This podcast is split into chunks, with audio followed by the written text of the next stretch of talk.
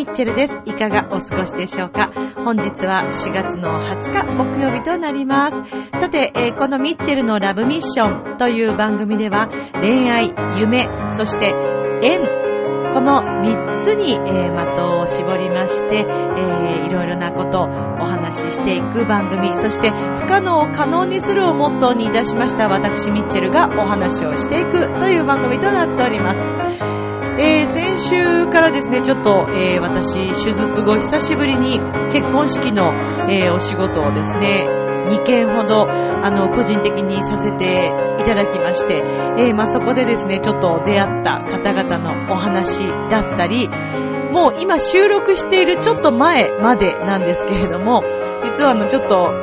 ミッチェルね、新しい世界に足を踏み出してみました。まあ、というか、大人になってから勉強するという機会を設けたと言いますか、今までこう、あまり見てこなかった世界を見てみようと思いまして、えーまた新しい道、新しい道でもないな、新しい世界を見てきました。えーそんなお話を今日はしていきたいと思います。では皆さん、今日もお付き合いください。よろしくお願いします。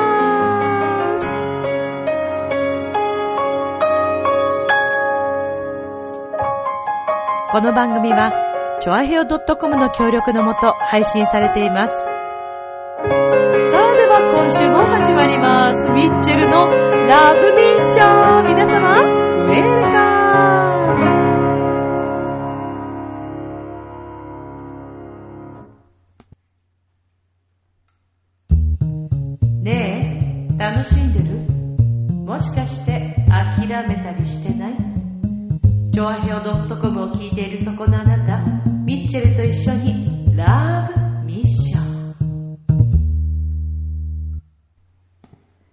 様、改めまして、こんばんは、ミッチェルです。さて、えー本日は4月の20日木曜日となりますが、もう一気に桜はね、なくなってしまいましたね。寂しいですね。あっという間なんだよね。この桜ってね、それが潔くてかっこいいし、やっぱり好きだね。あの、昨日ですね、私、あの、うのき、神奈川、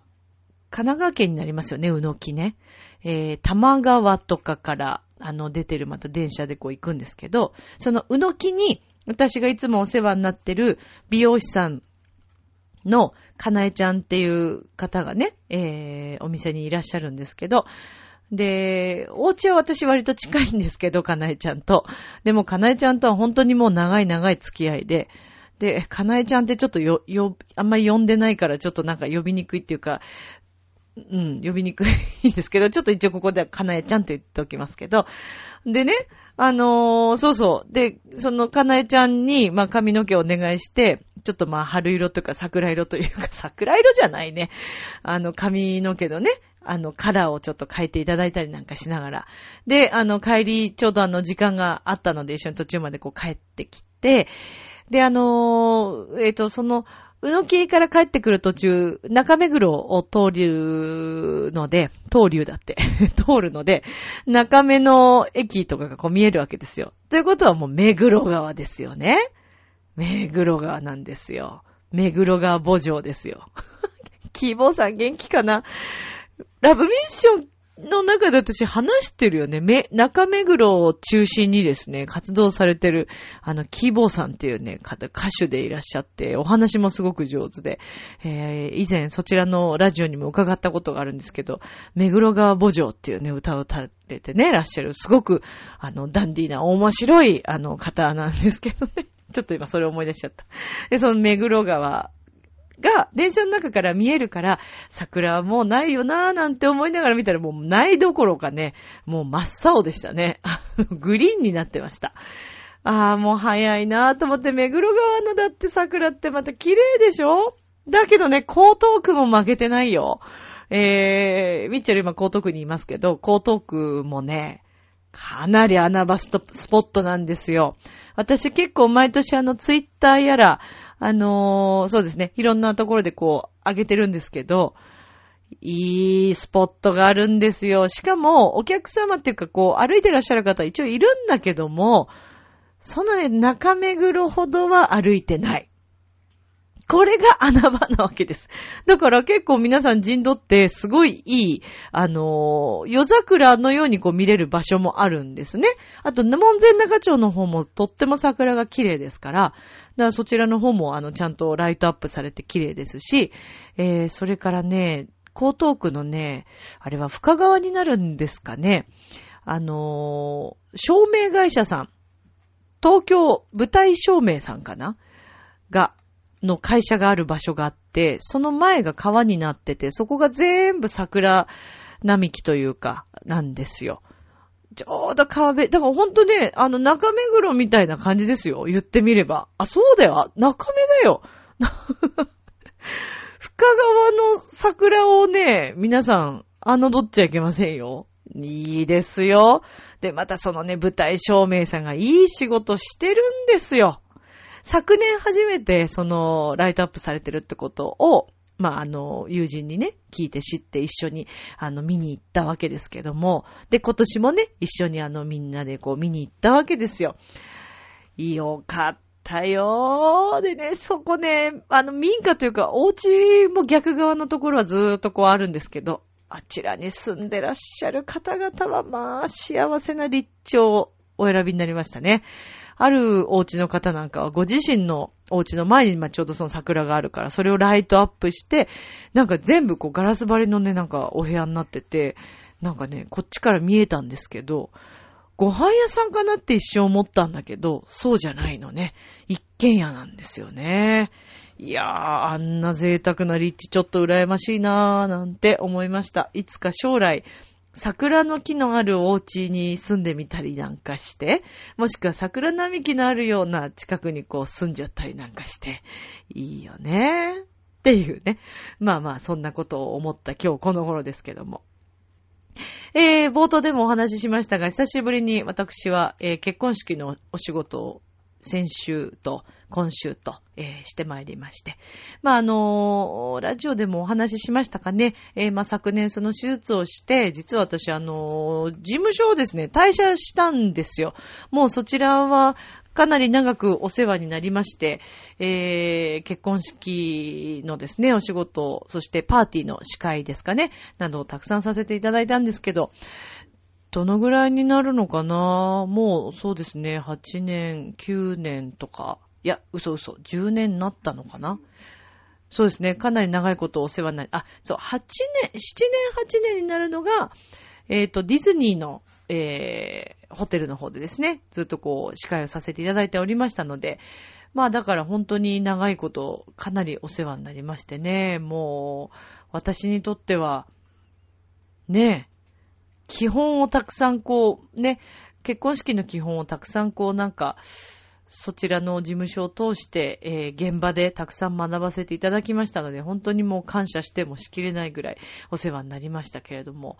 で、あ、そうそう、それこそね、あの、このミッチェルのラブミッションのスポンサーにもなってくれていましたね。ボイスコーポレーションだったんですけどもね。で、まあ昨年、えー、3月、じゃ3月じゃなかったから、なんで3月なのね。31日って言いたいのに3月って言っちゃうんだよね。12月31日ね、えー、スマップさんと同じように、えー、私も解散じゃないですけれども、まああの、私はだから事務所を卒業という形で、えー、退社をさせていただいたんですけどもね。で、まあ今後は特にその結婚式のあの、仕事をするという、あれは全くなかったんですけども、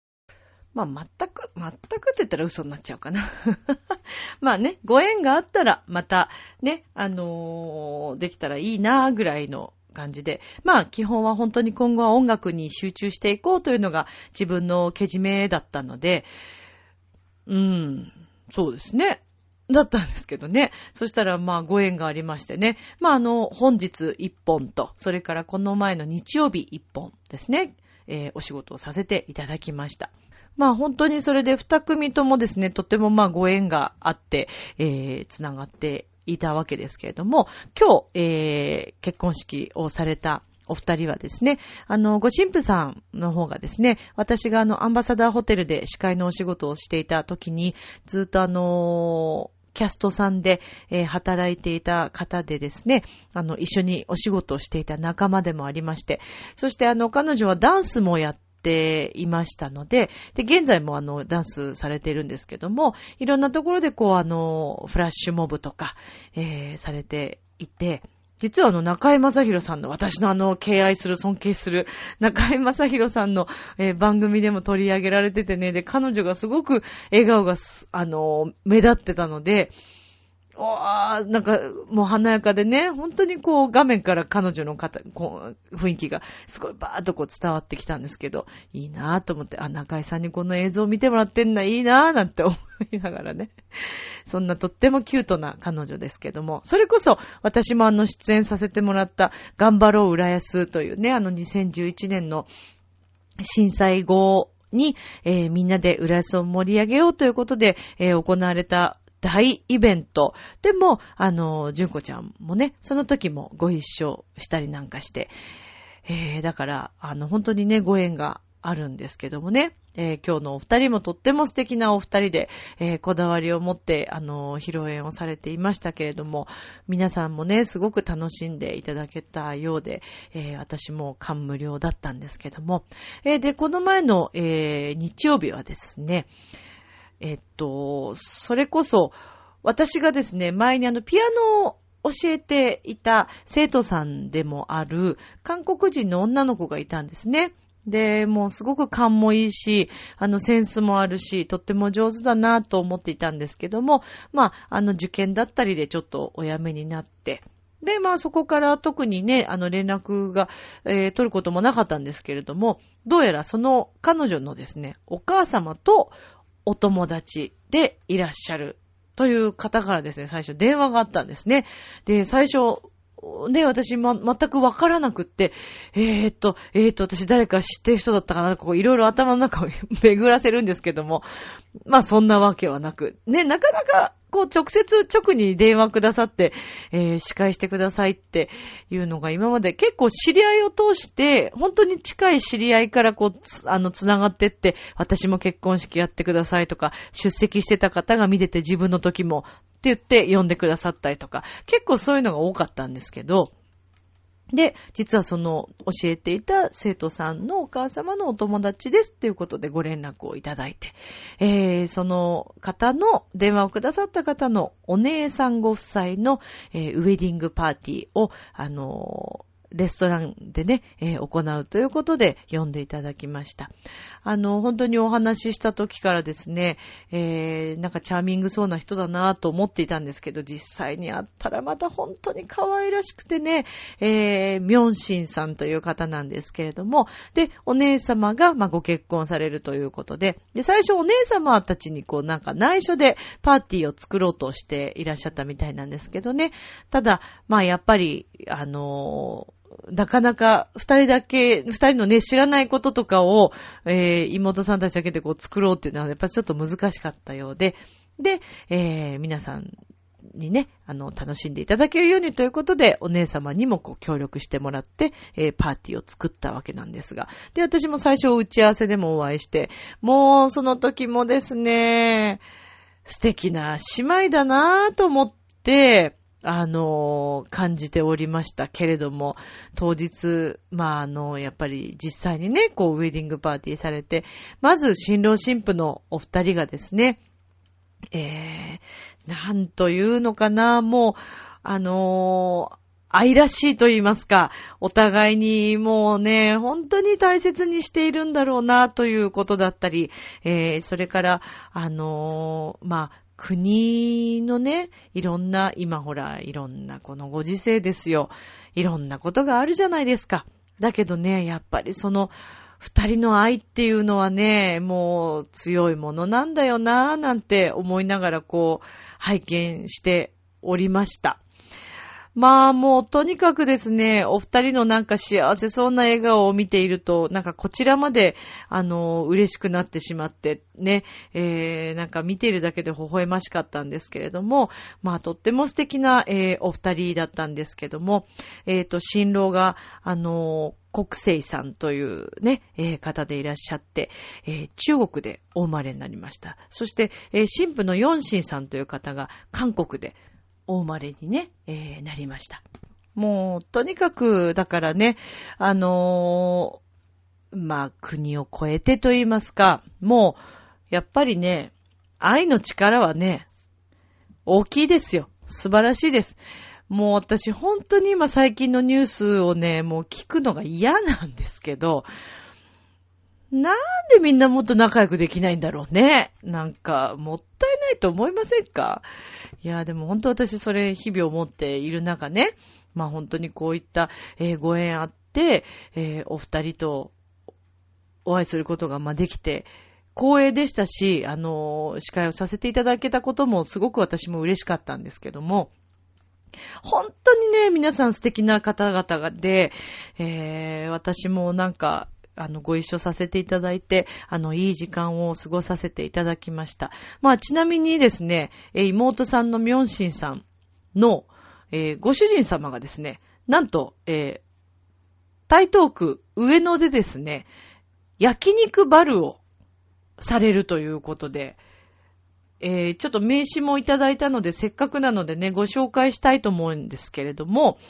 えっ、と、台東区上の2の11の2です。えっ、と、こちらが、えっ、と、住所になるんですけれども、えっ、と、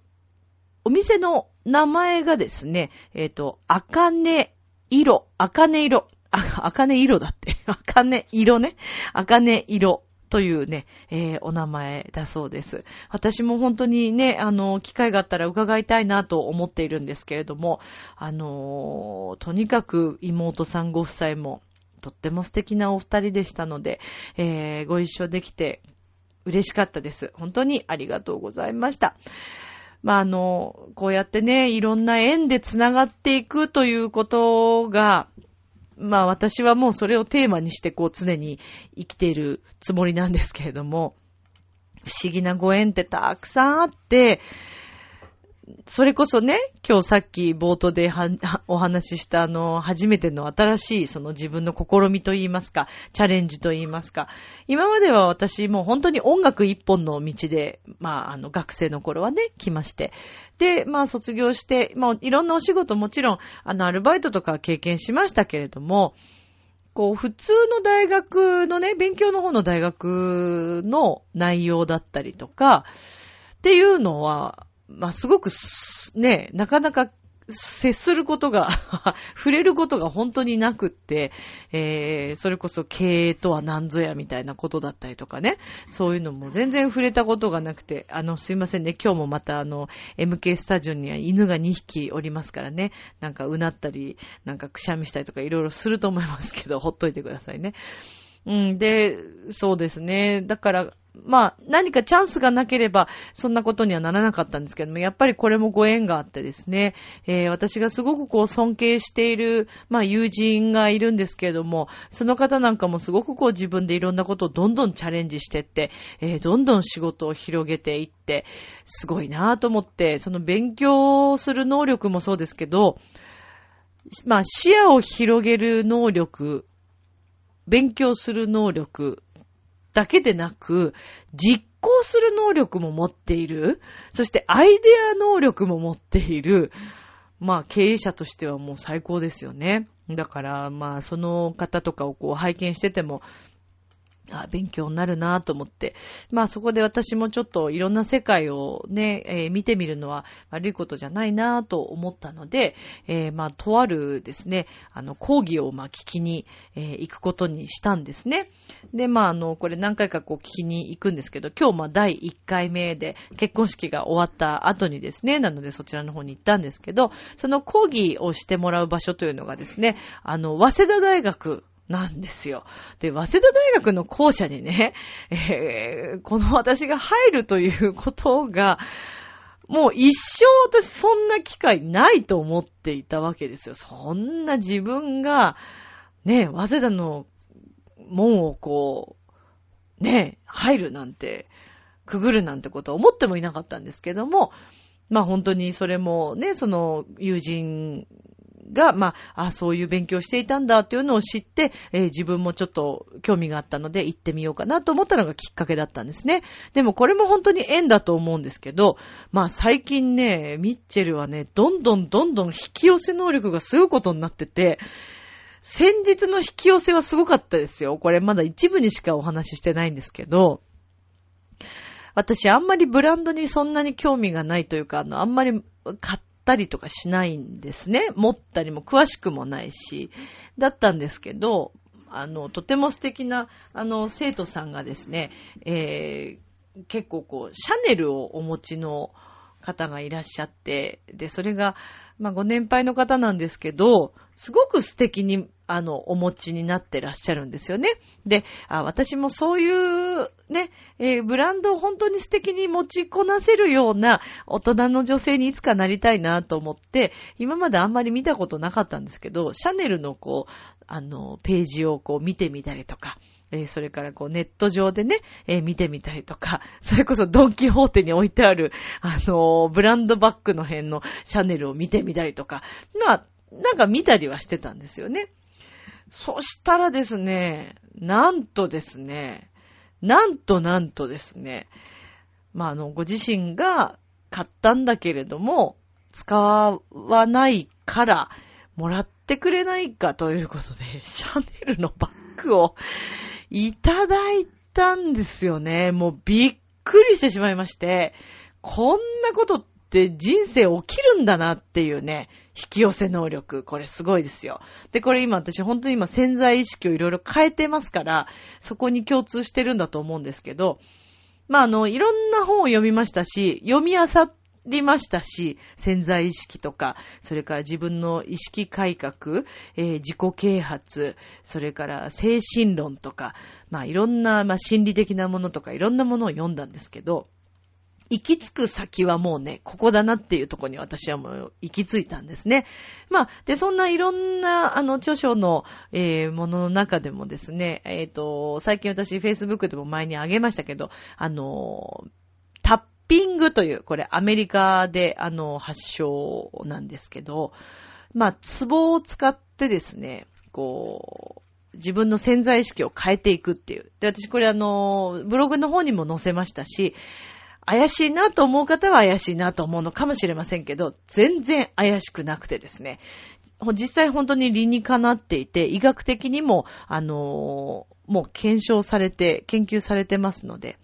で、この壺を使ったものですとかですね、えー、これがあの、山富浩二さんと、あの、もし、ご興味あったら、本屋さんで見てみてください。山富浩二さんのミラクルタッピングという。これあの、皆さんスプーン自分で曲げられるようになりますから、このタッピングをして、えー、ご自身で試してみてくださいね。本当に曲がるから、もうびっくりしたから私も。あの、それは、山富さんの講義を聞きに行くとかじゃなくて、本を最初読んで、それで自分でやってみて、スプーンが曲がったんです。で、これね、結構いろんな企業の社長さんだったり、いろんな方々が、こういう潜在意識とか、えー、能力を引き出す方法とか、そういうのはもう本当皆さんいろんな勉強されてて、私の近くにもそういうこう潜在意識を変えるっていうね、変えるというか、まあ本当に、あの、初期の頃、若い頃とか子供の頃に戻すような、えー、そういうなんか方法とか、なんかそういうのを結構セミナーとか講義で聞きに行ったり方もいらっしゃったりとか、話は聞いてましたけど、まあ実際に私も行ってみて、本当にこれはね、なんでまあそれに興味を持ったかというと、やっぱり潜在意識で歌のですね、あの、高い音がこう出しにくいとか、えー、自分で可能性をもう、こう、閉じてしまう方が意外と結構いらっしゃるんですよね。で、あやっぱり歌ってすごく自分が楽器なので、精神的な部分とか、トラウマとか、あの、そういった意識的なものがかなり大きいなと。で、喉の声帯が何か傷ついてるわけでも何でもないんですけども、もう自分で生体周りの筋肉を固めてしまうので、高い音が出なくなっちゃうんですね。こういう現象もあるわけです。で、あ、これはもうそしたら潜在意識を何かアプローチできるいい方法はないかなと思ったのが、まあきっかけだったんですけど、で、実際に生徒さんにもやってみたんですけども、すごいですよ。音程が、今さっきあまりこう取りにくかった方が、えー、これをやってその後やったらスムーズに音程が取れていたとか、これ嘘じゃないの。本当だから。魔法でもなく、なんか、ね、詐欺的な感じに、えー、またまたっていう人もいらっしゃいます。で、中には、その本を進めても、ちょっとうさんくさいので読みませんっていう方もいらっしゃいました。だけど、それは、その方その方の取り方なので、別にあの否定はしませんし、ただ私としてはね、もし機会があったら、チャレンジしてみるのはいいんじゃないかなと思いますよ。うん。やらないのはもったいないかなと思います。ぜひ、ちょっともしよかったら皆さん試してみてくださいね。あの、山富浩二さんのミラクルタッピングという、はい。これはちょっとお勧めしたいと思います。まあ、なので、そういったね、意識改革だったり潜在意識というところからいろいろこう変えていくと、もしかしたら出会いもそうかもしれないですね。自分で何か決めてしまって、可能性をすごくこうストップしてしまっていることって意外と実はあるのかもしれないですよね。なので恋愛もそうですし、仕事もそうですし、何においてもいろいろなところでのこう縁とか、えー、自分の今持ってる以上の可能性っていうのがまだまだまだまだたくさんあるんだっていうのを信じてほしいし、私自身もそれ、もう実際自分でも検証して、もう検証済みなので、皆さんにもね、ぜひ、もっともっと、今もみんな輝いてると思うんだけど、もうラブミッション聞いてくれてる時点でみんな輝いてるはずだからね。なんてね。なので、それ以上に、えー、皆さんにもっともっと楽しい毎日を送っていただきたいなと思うので、えー、ぜひ、あの、いろんな方法があると思いますから、まだまだ可能性みんなありますよ。自分の中の可能性もっと引き出していこうよみたいなね。ちょっとブルゾンチエミさんみたいになってきましたけどね。私ちょっと今日自分で聞き返してて思ったんですけど、長平のこの始まりの最初の、あのー、入りねえ、楽しんでるってあれあるじゃないですか。ちょっと被ってません？ブルゾンさん。私ブルゾンチームさん大好きなんですけど、ちょっと一人でよくモノマネとかやって練習とかするんですけど、で、あの、曲とかも、あの、iTune で落としちゃったんですけど、いいよね、ブルゾンさんね。私今、ブルゾンちえみさんと、えー、ユリアン・レトリーバーさんってお二人すごい今ハマってます。あのー、もちろん平野ノラさんも大好きですね。もう私お笑い大好きなんでね、お笑い最高ですよ。お笑いの方々の能力はすごいと思ってますから、もう尊敬してますからね。あの言葉のこう、かい、ね、巧みさ、えー、知識の豊富さ、ボキャブラリーの多さ、それから頭の回転の速さ、もうすごいなと思って、えー、もうほんと尊敬してますけど、ちょっとブルズオンさんっぽく、ね、お話ししたい、したらどうなるんだろうね。ねえ、楽しんでるみたいな感じになるのかな。あんま変わんなかったね、今ね。まあまあ、ということで、今日もなんだかね、あのー、どうでもいい話をしてきましたけども、まあ、本当に、えー、このね、一週間だけでもこれだけのいろんな新しい出会いがあったりなんかして、えー、その早稲田に行って、えー、そこでですね、初めて会った方々と社会人の方々と、年齢層も全然違う方々と一緒にですね、ディスカッションしたりとか、え本当にあの、いい経験になりました。いくつになっても、新しいことを始めるっていうのは遅くなくって、自分がやりたいなと思った時が、きっとその時なのかもしれないですよね。なので、みんなにもいろいろチャレンジしてほしいと思います。そんな一週間でした。明日もスマイルでラブミッション今日もありがとう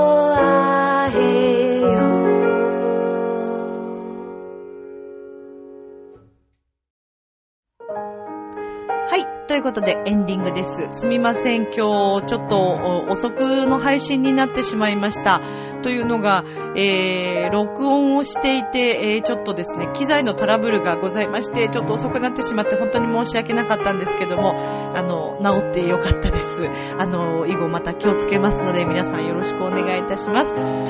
えー、ということで今日もお送りしてきましたけどもね、本当に毎週毎週いろんなことを、えー、起こしていけるように、発信していけるように、私も楽しみながら努力をしていきたいな、成長していきたいな、なんて思ってますので、まあ、このラブミッションを通して、えー、皆さんも何かチャレンジしてみたり、そんなきっかけになってくれたら嬉しいなと思います。では、今宵も良い夢を、明日も楽しい一日を、またねバイバーイ。